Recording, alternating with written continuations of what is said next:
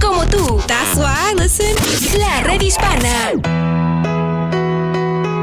La red hispana y esta emisora presentan a El Ángel de la Radio, tu doctora Isabel. Desde Washington, D.C. para el mundo, El Ángel de la Radio, tu doctora Isabel, responde tus dudas del día a día con consejos para el alma.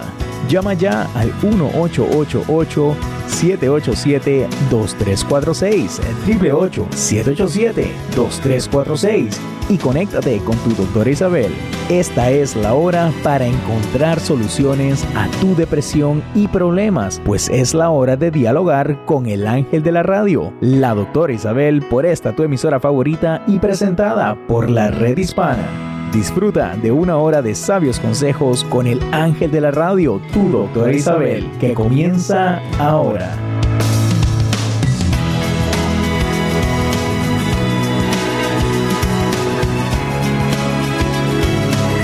Hola, hola, hola, queridos amigos. Aquí tienen a su doctora Isabel como siempre, comenzando otro día con ustedes.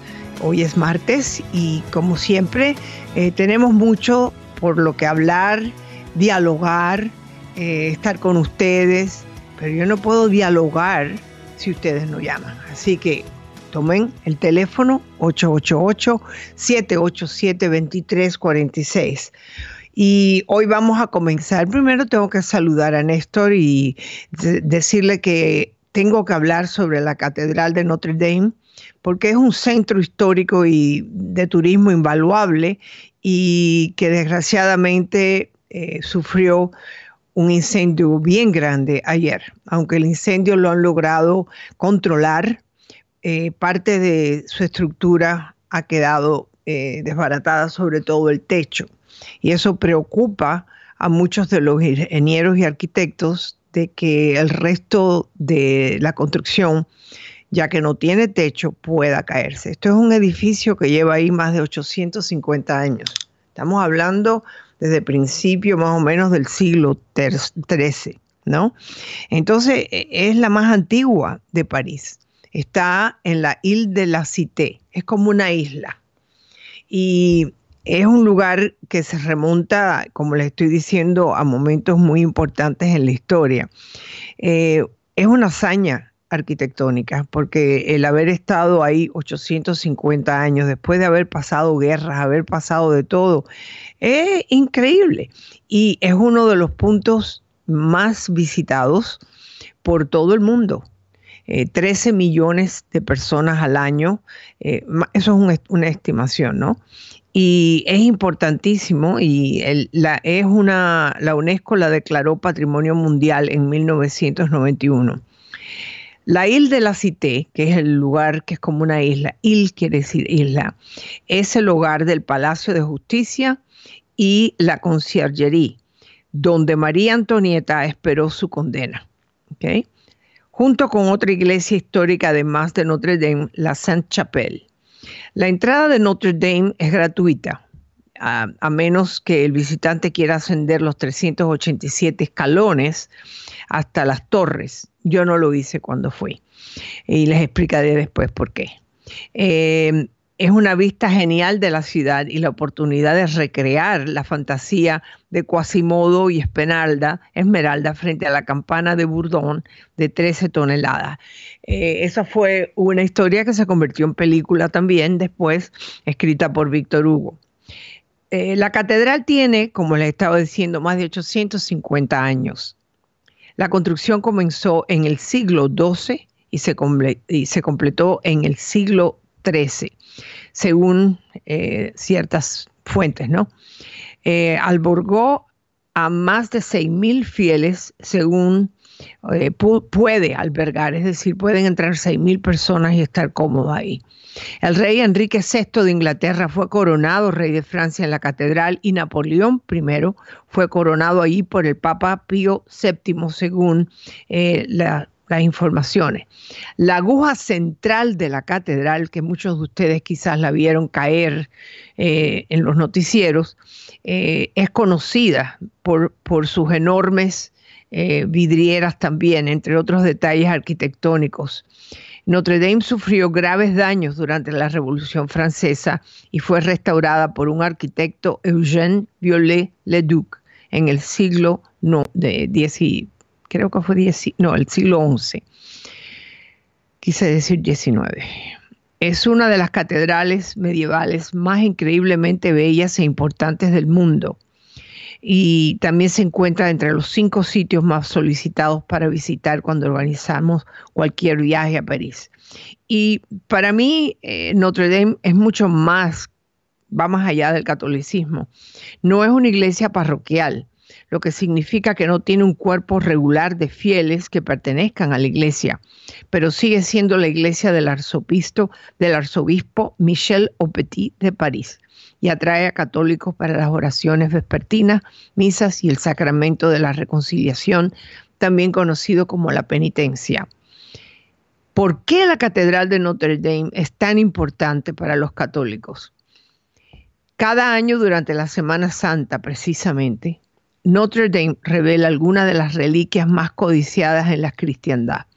Entre ellos se encuentra la Santa Corona, que la pudieron sacar, porque la vi la vi en la televisión, eh, que muchos creen que proviene de la corona de espinas colocada sobre la cabeza de Jesús y que la catedral llama su reliquia más preciosa y más venerada.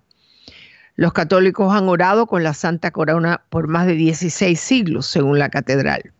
También tiene tesoros entre dos reliquias conectadas a la Semana Santa, un fragmento del bosque de la cruz, que muchos creen que forma parte de la cruz verdadera, en la que Jesús fue crucificado y uno de los clavos que los romanos usaron para crucificar a Jesús. Ese clavo viene del Santo Sepulcro, el lugar donde Jesús fue enterrado en Jerusalén, según Notre Dame.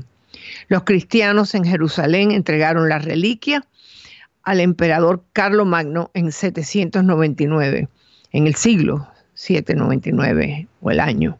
Posteriormente se convirtió en un poderoso objeto de veneración para generaciones de católicos franceses. Durante la Revolución Francesa, cuando los secularistas franceses destruyeron muchas piezas emblemáticas de la historia y el arte católico, se guardó y se entregó al arzobispo de París según la catedral. El lunes, mientras los bomberos combatían las llamas en Notre Dame, la seguridad de las reliquias era desconocida. Mientras las llamas rabiaban, el arzobispo Michel Aupetit de París, cuya iglesia de origen es la catedral, hizo un pedido a los sacerdotes para que oren. Los bomberos de París siguen luchando para salvar las torres de Notre Dame. Se consumieron el marco, el techo y la aguja. Oremos. Si lo desean, pueden tocar las campanas de sus iglesias para invitar a la oración. La iglesia de Notre Dame, y espero que tú algún día puedas visitarla, que puedas ir a París y que sea un momento de alegría para todos los que nos están escuchando el día que la visiten, al igual que yo he visitado muchas iglesias importantes de todos nuestros radioyentes, ¿no? Eh, qué impresionante cuando uno entra a esas iglesias y, y miras hacia arriba y piensas cómo fue que pudieron construir esto en aquella época, donde no había lo que tenemos hoy en día para construir. Por eso se demoraron tanto tiempo para poderla construir. Eh, Néstor, quiero hacerte una pequeña historia sobre esto.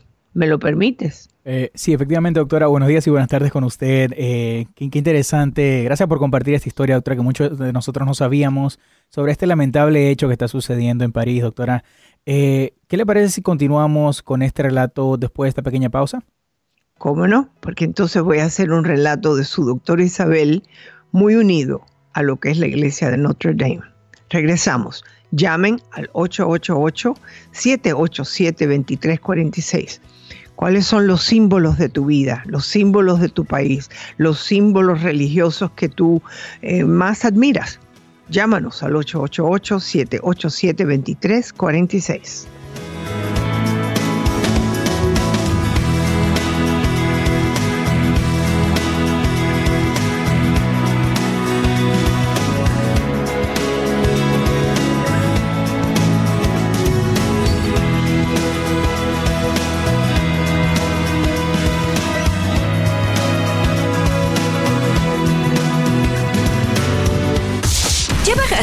Aplicación de la red hispana a tu teléfono inteligente. Búscanos ya en Google Play o en Apple Store como la red hispana. Planeta Azul. ¿Es posible que el calentamiento global desplace a personas de bajos ingresos de sus vecindarios? Es uno de los factores. En Miami, las comunidades de menos ingresos viven por lo general alejadas de las playas, en partes más altas de la ciudad. Pero el alza del nivel del mar, tormentas e inundaciones provocadas por el cambio climático han empujado a los residentes costeros más ricos a esos vecindarios. Es un proceso conocido como gentrificación, donde la remodelación de barrios pobres los hace después incosteables para sus residentes originales. Expertos creen que el calentamiento global puede inundar las zonas costeras, por lo que es una de las consecuencias que deben considerar las autoridades locales para proteger a los residentes que viven en zonas más altas alejadas de las costas. Mensaje de esta estación, el Centro de Comunicaciones Ambientales de Yale y la redhispana.com. Fuente de salud. Soy Fabiola Kramsky de turis.com con soluciones para tu vida diaria. ¿Es peligroso tronarse los dedos o cualquier parte de tu cuerpo?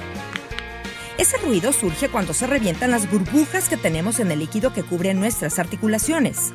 El líquido sinovial es el lubricante natural que evita que los huesos rocen entre sí, se desgasten y en algún momento se fracturen. Algunos dicen que si truenas tus dedos puedes desarrollar artritis o artrosis, pues dañas los tejidos que rodean músculos, tendones, grasa y vasos sanguíneos. Otros dicen que puedes disminuir tu fuerza para tomar algún objeto. Dato curioso, dicen que quienes más sufren el problema, gente de la década de los 40 y más hombres que mujeres. Sin embargo, la Junta Americana de Medicina Familiar dice que tronarte los dedos realmente no influye a que desarrolles alguna de estas enfermedades. Soy Fabiola Kramsky con un minuto de salud. De turis.com para la red hispana y esta estación. Camino al éxito. Nadie es perfecto. Carmelita siempre limpia muy bien por la salud de sus hijos y de su esposo Manuel, que trabaja en la pizca de la fruta muy cerca de su casa. Carmelita sabe que los pesticidas que utilizan en el campo pueden afectar el cuerpo y el cerebro de los niños. Por eso, siempre que fumigan, cierra muy bien las ventanas. Y cuando llega Manuel de trabajar, deja sus botas afuera de la casa y Carmelita le lava la ropa del trabajo separada de toda la demás ropa de la familia. Chaparrita, me muero de ganas de abrazarte, pero no puedo hasta que me cambie. Me voy a dar un buen baño y ahorita vengo. Si necesitas información sobre cómo proteger a tu familia de los pesticidas, llama al 202-384-1771. Es 202-384-1771. Mensaje de la Asociación de Programas de Oportunidad para Trabajadores Agrícola, esta estación y la redhispana.org. Fuente de salud. Soy Fabiola Kramsky de turis.com con soluciones para tu vida diaria. ¿Cuáles son los riesgos de comer rápido? Ojo, porque esto puede afectar tu salud en el largo plazo. Ganas peso, aumentas tu glucosa en la sangre, aumentas el tamaño de tu cintura, puedes desarrollar el síndrome metabólico. Pero ¿cómo acabar con el problema? Come acompañado, no solo. No comas en tu escritorio frente a la computadora. Mastica completamente cada bocado, unas 15 veces antes de tragarlo. Corta tu comida en pedazos pequeños. Come alimentos que necesitan ser masticados. Recuerda que cuanto más mastiques, mejor. Descansa tu cuchara o tenedor en el plato antes de cada bocado. Comiendo más despacio evitarás una mala digestión y absorberás mejor cada nutriente. Si tú comes despacio, comparte con nosotros cualquier tip que a ti te funcione. Soy Fabiola Kramsky con un minuto de salud de turis.com para la red hispana y esta estación. Camino al éxito. Bienvenidos a un nuevo capítulo de su serie favorita, El Factor Invisible. Otra vez con tus programas de suspenso, mujer. Ay, mamá. Este es diferente. Trata sobre las reglas de protección de trabajadores agrícolas y las primeras actualizaciones en 20 años. ¿Qué? Escuchen. Si eres un trabajador del campo, no tienes que ser víctima del factor invisible. Los pesticidas en las plantas son invisibles y aunque no los puedes ver ni oler, de todas maneras pueden hacer que te enfermes. Puedes aprender cómo proteger a tu familia y a ti mismo en un entrenamiento anual. Ya oyeron. Lo mejor es ser muy cuidadoso. Tú tienes control y puedes reducir las probabilidades de enfermarte por el contacto con pesticidas. Para más información en español sobre las revisiones del estándar para la protección del trabajador y los cambios para los trabajadores agrícolas y manipuladores de pesticidas, visita la redhispana.org. Un mensaje de esta estación, la Agencia de Protección Ambiental de Estados Unidos y la redhispana.org.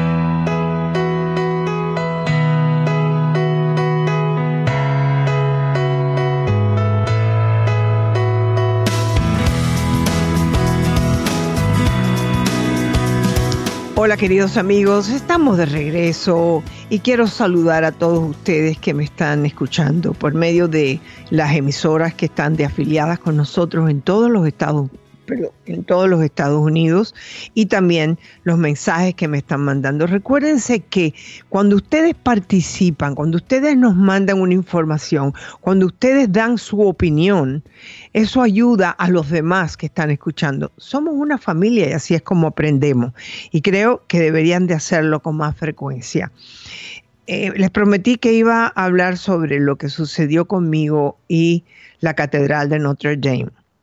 Hace muchos años, después de un matrimonio de 29 años, eh, me divorcié de mi esposo.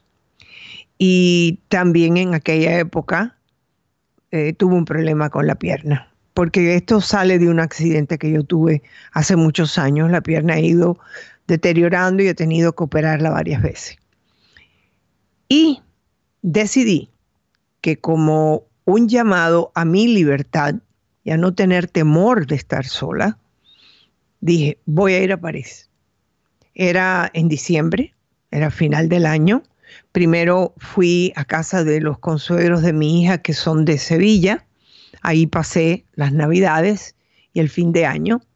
De ahí, en muletas, me dirigí hacia París, que es una ciudad maravillosa. No la primera vez que he estado ahí, pero decidí hacerlo eh, me encontré en un lugar bien pequeñito, pero que tenía, que era del año, creo que era de 1500, muy acogedor, y nada más que yo abría la ventana y yo veía a la Catedral de Notre Dame. Néstor, una vista preciosa, porque tenías que pasar el río para poder llegar a la catedral. Entonces yo lo que hacía que me levantaba, te daban un desayuno y me iba a la Ile de la Cité, que es cuando tú pasas el puente, ahí está la catedral. Impresionante. Y yo siempre dije que la catedral fue como mi símbolo de libertad y de paz. Y siempre lo he considerado así. O sea que el verla quemar de esa forma me dio una gran tristeza. Eh, tuve unos días maravillosos sola en París caminé con, las muletas hasta que el señor que, tenía este, este lugar donde yo me estaba quedando me dice, usted no se le ocurra ir así como usted por la noche a ningún lado. Pues por supuesto que me monté y me fui.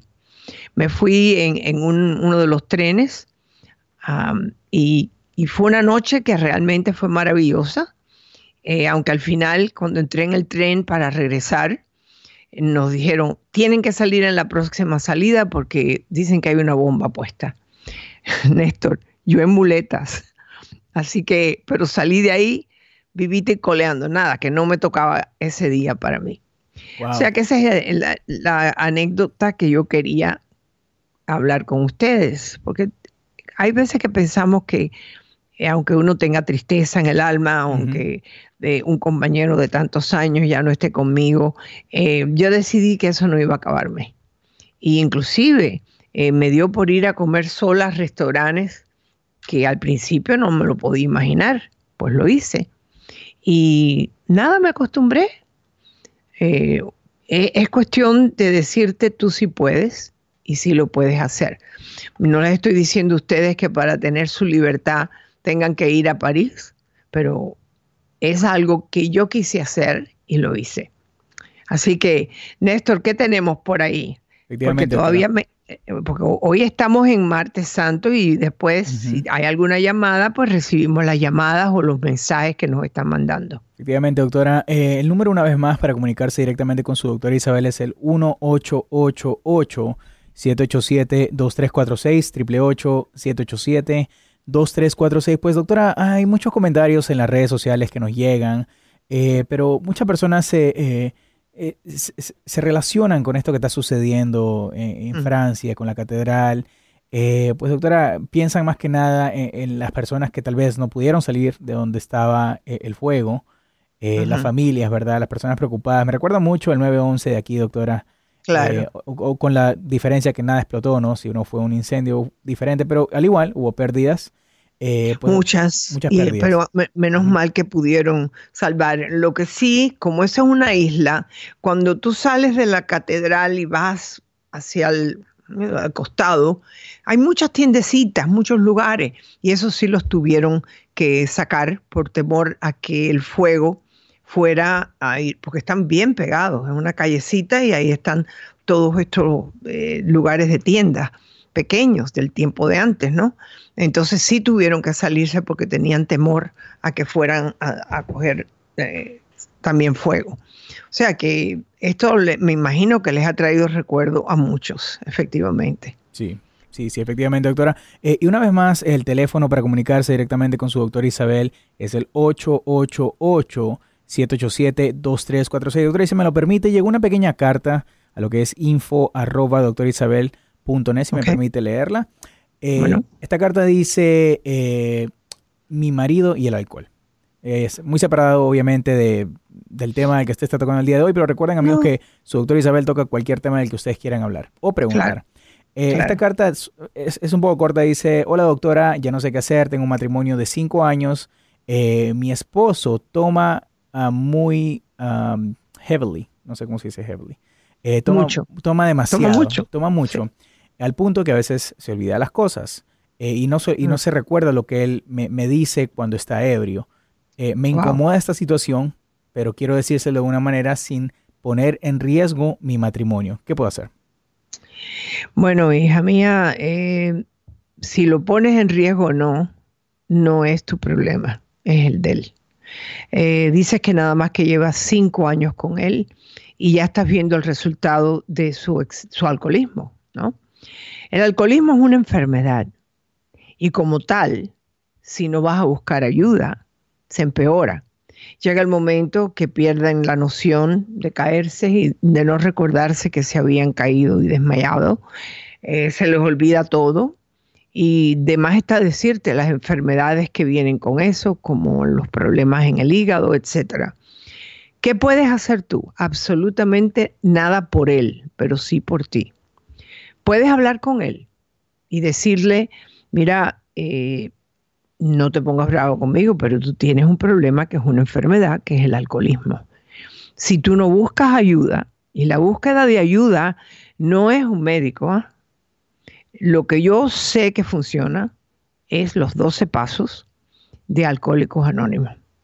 Pero al igual que él tiene que tomar una decisión, él no va a tomar la decisión hasta que no lo sienta, hasta que él no sepa, voy a perder algo. A ellos le llaman a eso tocar fondo. Yo no sé si tocar fondo es para él, si te pierde a ti, pero decirle, mira, yo no te estoy asustando. Yo por mi parte voy a ir a los 12 pasos de Alanón para encontrar cómo poder aguantar esto. Eh, el día que yo tenga que tomar una decisión, lo siento, pero si tú no has hecho nada, tomaré la decisión por mí y por mis hijos. No me dices si tienes hijos. Si tienes hijos, deben de ir a, a latín, porque el porciento de que ellos puedan tener esa misma enfermedad más adelante es bastante alta. El alcoholismo no es juego, es algo que te va acabando poco a poco. Entonces hay veces que vienen de familia genéticamente hablando y eso te puede estar causando aún más el problema.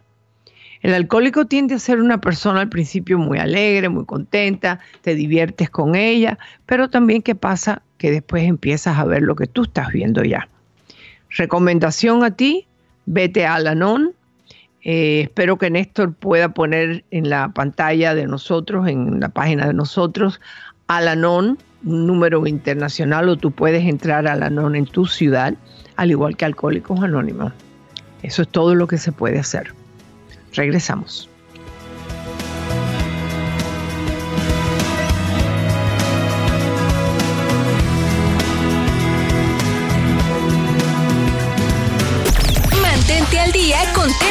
Salud, inmigración, empleo y más. Descarga la aplicación de la red hispana e infórmate.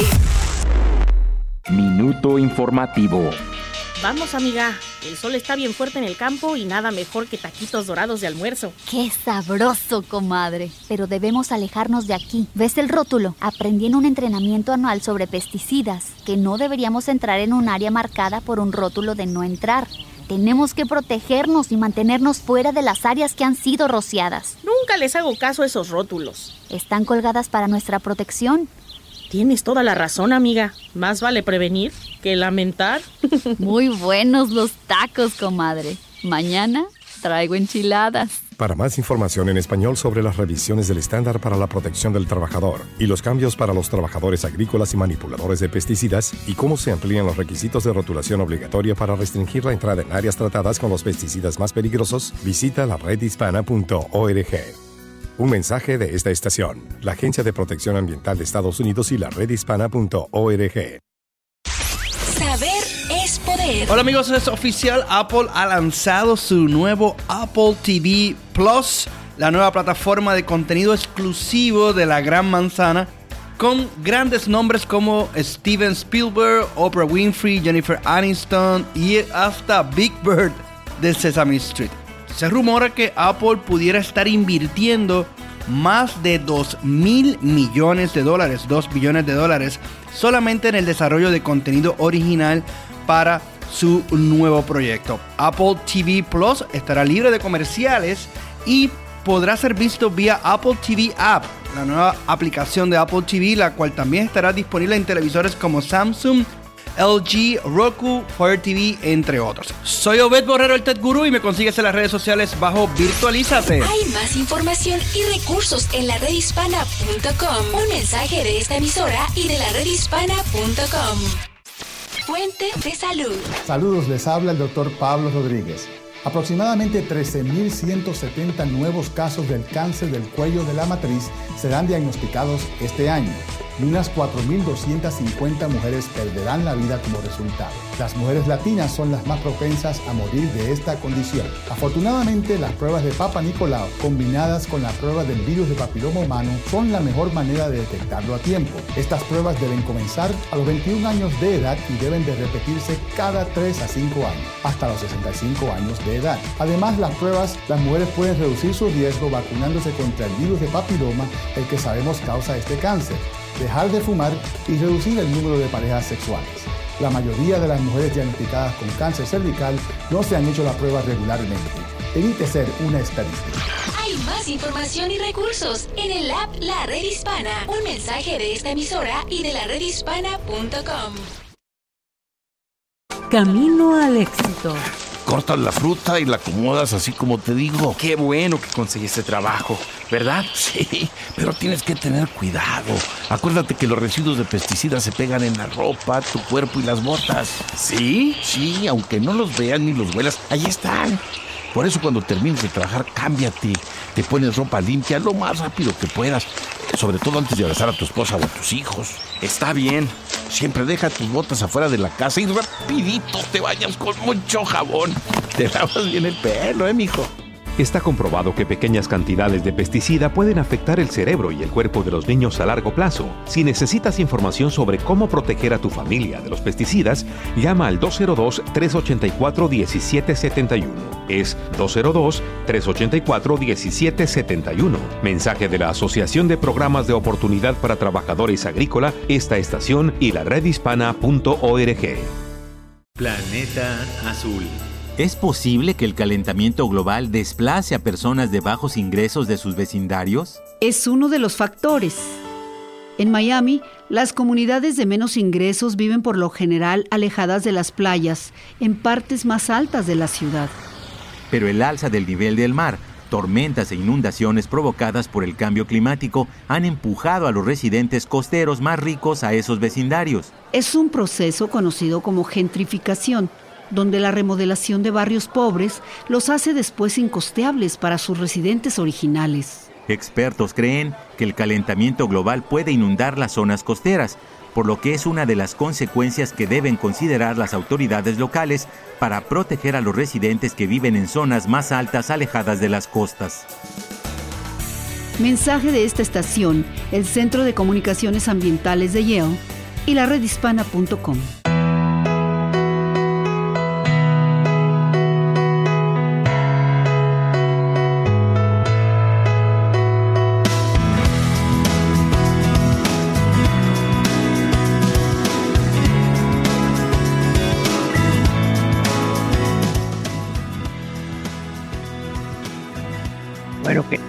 Bueno, queridos amigos, sabes que estamos eh, principio de Semana Santa y se celebra en casi todos los países de habla hispana también, en las ciudades, en los negocios, en las escuelas y en el gobierno, que en muchos casos se demoran en, en abrir, en otras palabras, se cierran por lo menos durante cuatro días de la semana de jueves a domingo.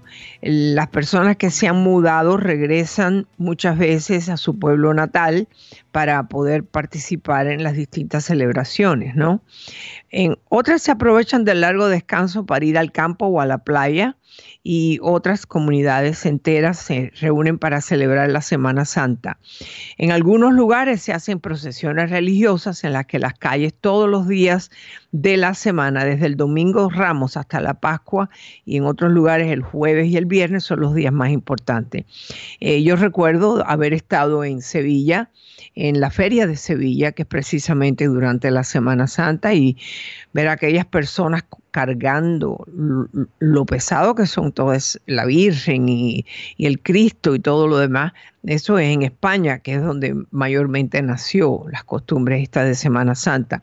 Pero, por ejemplo, a lo mejor tú no sabías que en El Salvador tenemos las alfombras de acerrín eh, que, las calles por donde pasan las procesiones están cubiertas tradicionalmente de tapices de acerrín o arena de muchos colores, imitando, bueno, los hacen también de flores, de frutas. Los artesanos también usan pinturas industriales modernas. Eh, ¿Tú nunca has visto las fotografías esas, Néstor? Eh, realmente no, doctora. es una me falta historia, doctora. Impresionante. Me falta historia. ¿Cómo? Me falta historia, doctora. No, no, es impresionante. Eh, es que, tienen una, un, arte tan grande, porque tú, vas, tú ves todas esas calles que parecen alfombras hechas, eh, es increíble. Entonces también tienes que en San Miguel de Allende, el Viernes Santo, las niñas se visten de blanco. En este pueblo las celebraciones duran dos semanas y terminan el domingo de Pascua con una explosión de figuras hechas de papel maché eso es lo que llaman papier maché, en el centro del pueblo. Entonces, por ejemplo, en el Ecuador tienen lo que le llaman la fanesca. ¿Y a ti qué te gusta comer? ¿A quién no? Los ecuatorianos comen fanesca, que es un, como un sopón, una sopa de frijoles, granos a base de pescado. Solo durante la Semana Santa. La sopa se sirve con bolitas de harina, de plátano verde, queso, fresco y ají. A ver si alguien del Ecuador nos llama para que nos diga cómo lo celebran. Inclusive aquí, tú trajiste tus tradiciones. Yo sé que aquí se celebran en muchos lugares donde hay altas eh, concentraciones de ya sea mexicano o ya sea del Ecuador o del Salvador, que ustedes allá en Washington, D.C. son todos del Salvador. Me gustaría saber bueno, lo que están eh, haciendo. Eh, por mi experiencia en esta área, doctora, aquí celebran eh, haciendo los, que, los panes de pollo. Ah. que son muy ricos, son muy ricos los panes de pollo que hace la gente. Mira, yo no lo he comido. Nunca lo he comido. No son muy ricos, doctora, son muy ricos. A, mí en lo personal me gustan las pupusas.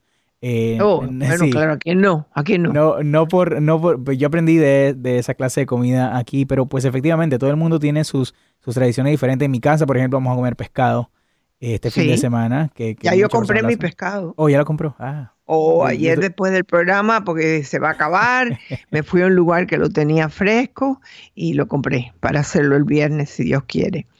Y fíjate, en el Perú, aquellos que me están escuchando que son del Perú, están las decoraciones de flores. La ciudad de Tarma se llena de flores para celebrar la Semana Santa.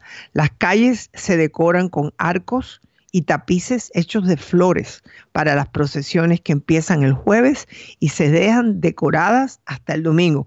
Es más, si tú ves las fotografías, es como si fueran también eh, alfombras, pero todas son de flores. Entonces, en México es la procesión. Estos jóvenes portan serpentinas durante las procesiones en caldereita. O sea que en todos los países latinos se celebra de, perdón, se celebra de distintas maneras. Pero es interesante el saber cómo lo celebraban en tu país. ¿Te lo ha contado tu mamá o te recuerdas tú de cómo se celebraba?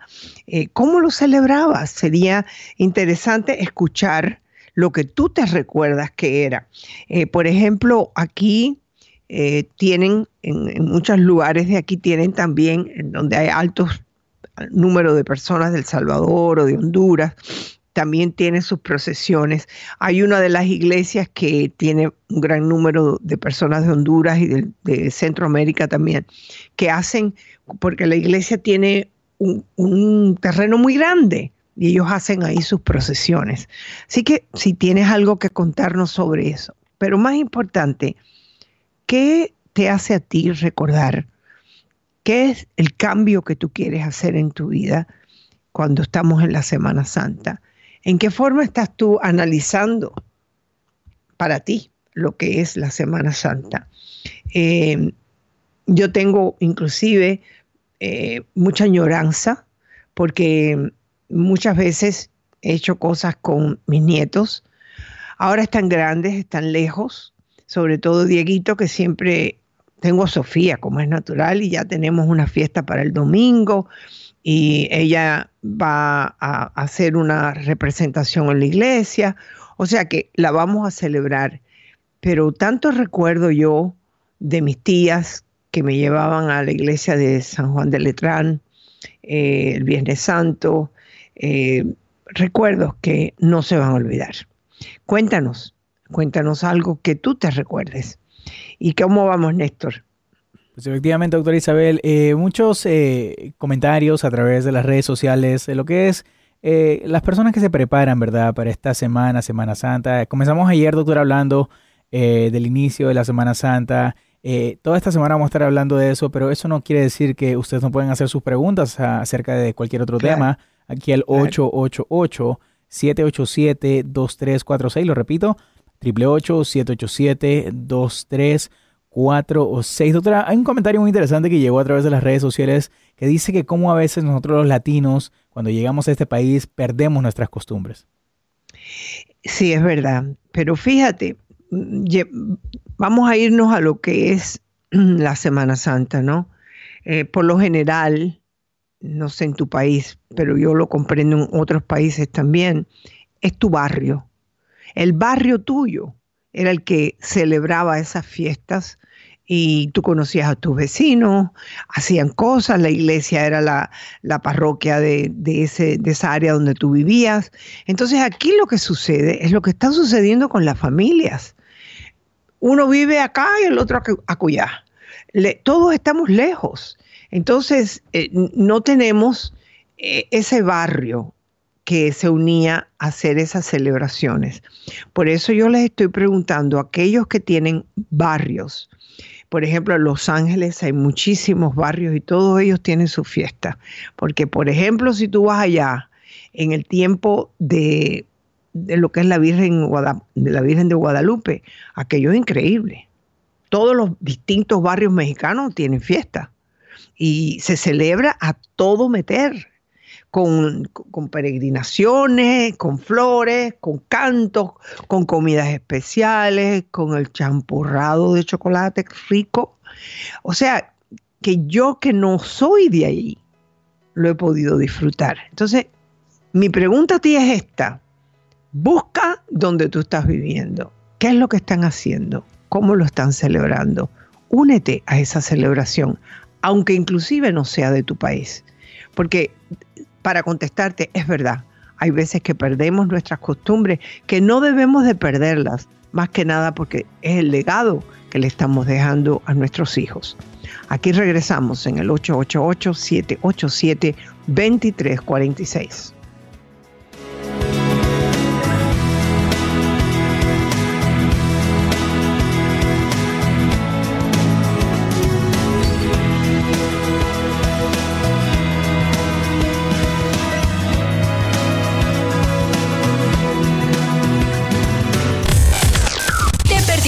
Uno de nuestros programas, no te preocupes. Baja ya la aplicación de la red hispana y disfrútalo ya desde tu celular.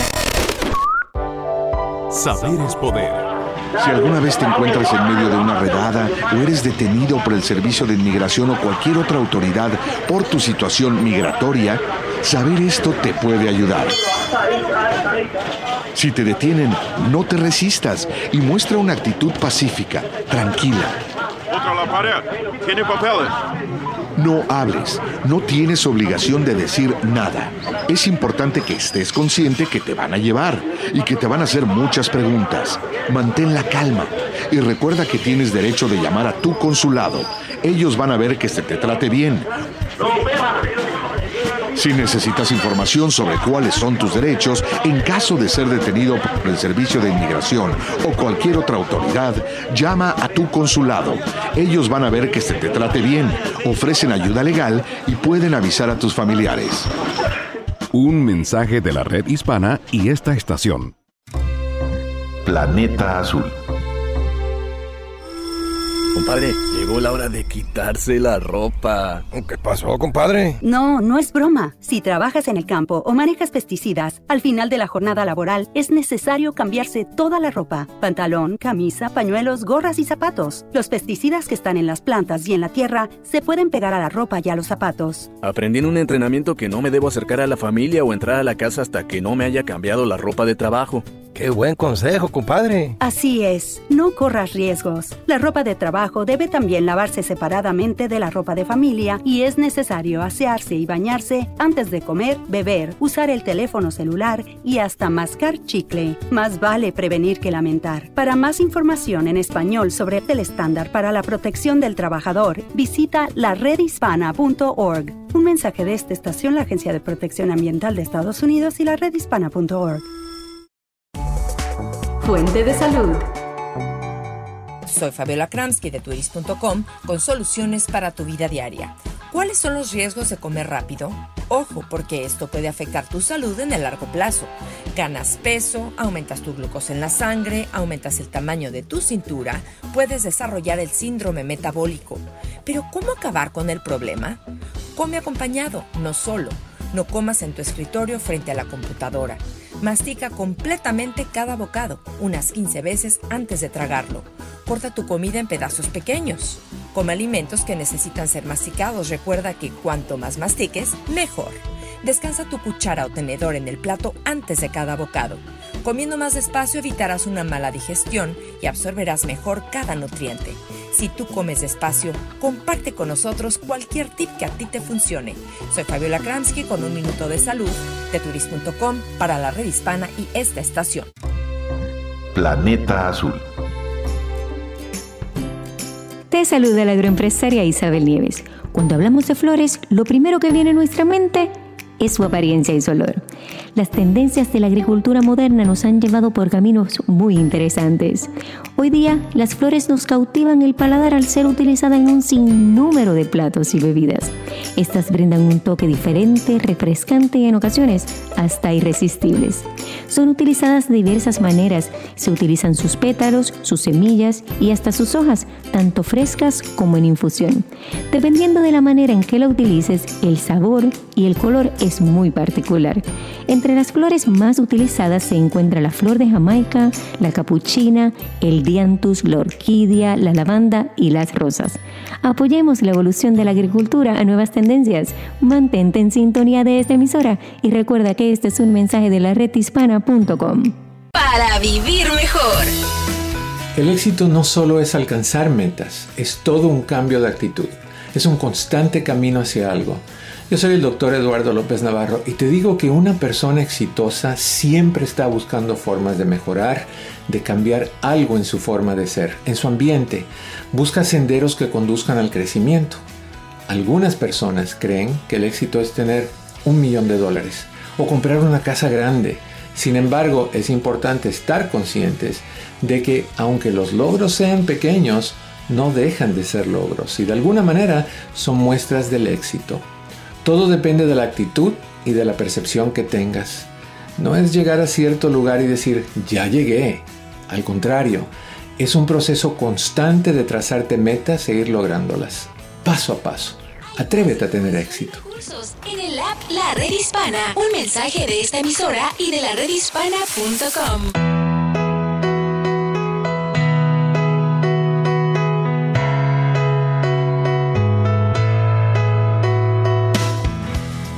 Hola mis queridos amigos, aquí tienen a su doctora Isabel. Recuerden que el teléfono es el 888-787-2346. Y aquí estamos, Néstor.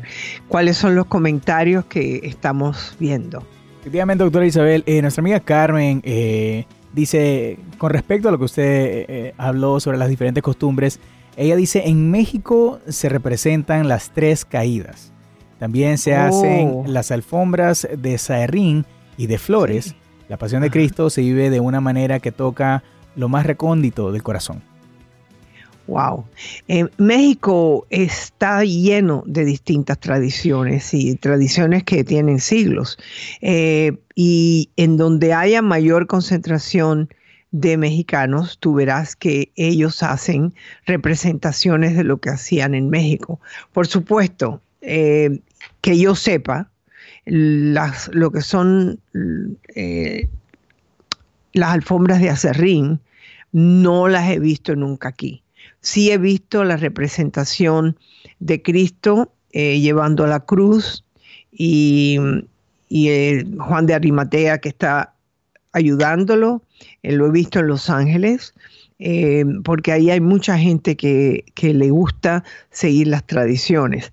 Pero qué bueno que ella pudo compartir esto con nosotros. Eh, y me gustaría oír de otras tradiciones, porque el recordar nos vuelve a hacer vivir nos recuerda cosas positivas, quizás de vez en cuando algo que es negativo, pero mayormente ese amor que teníamos en nuestro país, ese, eh, como todos estábamos bastante cerca, era el barrio, el- pero era más que barrio, era que quizás tú vivías en una cuadra, la abuela y la tía abuela vivían en la otra, tú podías ir caminando, mi prima vivía en otra cuadra, o sea que es importante recordar el pasado, eh, no para que te quedes estancada ahí, sino para que digas, este fue mi principio, esto fue lo que tuve. Néstor, ¿qué recuerdas tú de tu niñez? Bueno, muchas cosas, doctora. Eh, yo soy Estaba en. Colombia, ¿no? Sí, yo, yo soy de Perú, pero... eh, Ah, del, Pe- ah, del Perú, perdón. Pero tú no me dijiste que tú habías estado en Colombia también. Sí, sí, Ah, efectivamente. O sea, cuando yo, soy peruano, pero eh, por Sí. cuestiones de trabajo, mi mamá y yo nos movimos para eh, lo que es Colombia, para Bogotá, para ser Sí. exactos, el año 92, 93. Así Mm. que, eh, pues yo me acuerdo que en Colombia, eh, al menos en la parte de Bogotá, no es que sean tan religiosos, pero sí celebran eh, esta, esta Semana Santa. eh, no como una fiesta, sino como una conmemoración, una, una congregación de familia. O sea, la familia se reúne, y van a la iglesia juntos, o a veces hacen una comida. tal, no sé si han cambiado los tiempos, pero es lo poco que yo me acuerdo. Estaba muy niño, realmente, para serles sincero. Pero pues sí, en mi casa siempre me acuerdo que mi mamá, lo, que, lo que más me recuerdo de eso es que mi mamá siempre hacía pescado. Así que Sí, la ya lo has tradición, dicho. sí, así que la tradición ha, ha cargado por, por, por años, doctora, a, a mi, a mi casa, ¿no? Bueno, yo estaba ahora, tú hablando y yo buscando, porque yo me pregunto, eh, la Semana Santa, por ejemplo, en Colombia, eh, hay al- algunas cosas que son diferentes a las que hacen en España, por ejemplo. Em, por ejemplo, en las iglesias de, de Popayán, Mompox, Colombia, que eso es, creo que en Colombia, em, eh, lo hacen diferente, pero yo no sé cómo va a pasar en, en- con todo lo que está ocurriendo en Venezuela, porque tengo entendido que en Venezuela lo que hacen es que buscan como al, al malo, ¿no? Al que es malo, al que crucificó a Jesús, ¿no? Y entonces eh, lo, lo ponen, los ponen en, en la calle y creo que le tiran cosas. Y yo no sé a quién van a representar. ¿Qué tú crees? ¿A quién tú crees que representen? Eh, bueno, está, Ujú. está terrible eso, doctora, porque Eh, en Semana Santa sí. pensar en eso, ¿verdad? Este, no está tan- me imagino que debe ser el que traicionó a Jesús, ¿no? Sí, eh, eh, es como si fuera el Judas, ¿no? Claro. Y entonces, eh, cuando no solamente fue el Judas, sino eh, hubo una oportunidad de que a Cristo no lo mataran, pero nadie levantó la mano para salvarlos, ¿no? Pero en Mompox, que creo que queda en Colombia, they throw stones, o sea, que tiran piedras y, y quitan para poder ver quiénes son los nazarenos. Y parece ser que el, el, evento se vuelve un poquitico pesado, pero bueno, eso es en Colombia. Y, y creo que además hacen lo que es la última cena. Eh, y, celebran completamente, hacen, hacen como pequeñas obras de lo que es la Semana Santa, de lo que es el Jueves Santo, de lo que es el Viernes Santo y de lo que es la resurrección. Eh, una de las cosas que más me gusta, que la vemos aquí, más que en ningún otro lugar, yo no vi eso nunca en mi país, es la celebración del Jueves Santo, donde se le lavan los pies el sacerdote y los, los demás que están con él, le lavan los pies quizás a indigentes, a personas que, que estaban en la cárcel. Y, y yo creo que eso es un acto de humildad que todos nosotros podemos hacer. ¿Cuál sería tu acto de humildad? Me preguntaría yo a mí misma.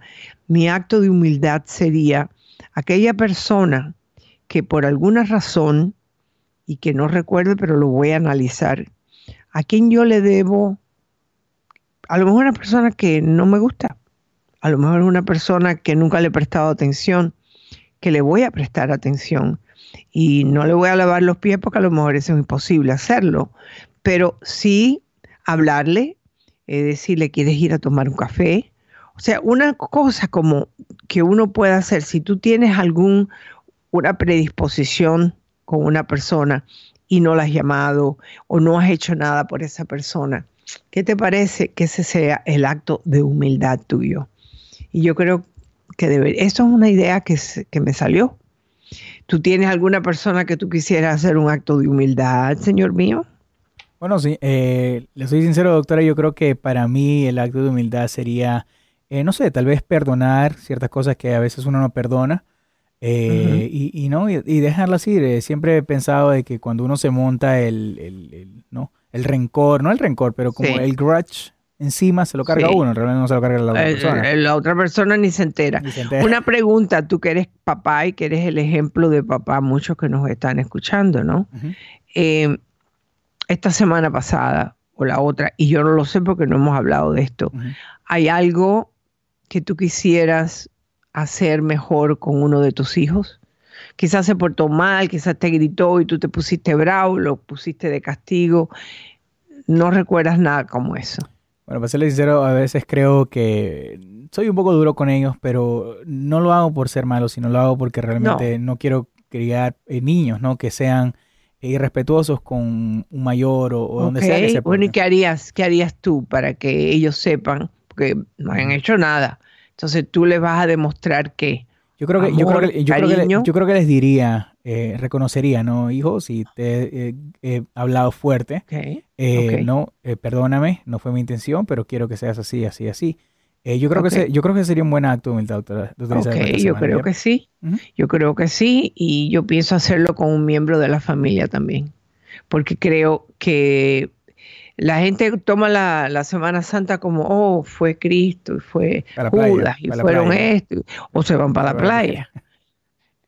Como un policía que estaba en la esquina hoy me dice, usted está vestida como si va para la playa. No, yo no voy a ninguna playa hoy. Pero yo, yo creo que usted quiere irse para la playa y me está mandando a mí. Pero eh, yo creo que hacer un gesto de humildad, de cariño a otra persona, yo creo que sería maravilloso como parte del ejercicio, porque es que hay veces que creemos Semana Santa es algo que pasó, no es algo que está pasando, es algo que tú estás llamado a cambiar. Eres tú el que tienes que ser humilde, eres tú el que tienes que decir, Señor, perdóname. Bueno, queridos amigos, le demuestro mucho cariño, mucho amor, mucho respeto porque siempre están ahí conmigo. Y no se olviden, mañana será otro día con la doctora Isabel, con Néstor y con Isabel aquí en la red hispana.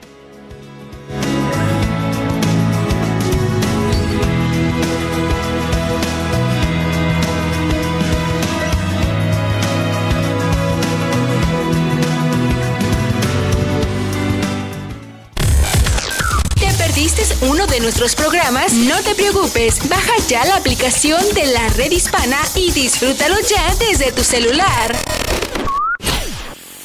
Hola, soy tu doctora Isabel. Si te gusta mi programa en iTunes, suscríbete, dale puntuación y haz tus comentarios en iTunes. Espero leer tus comentarios. Hasta la próxima.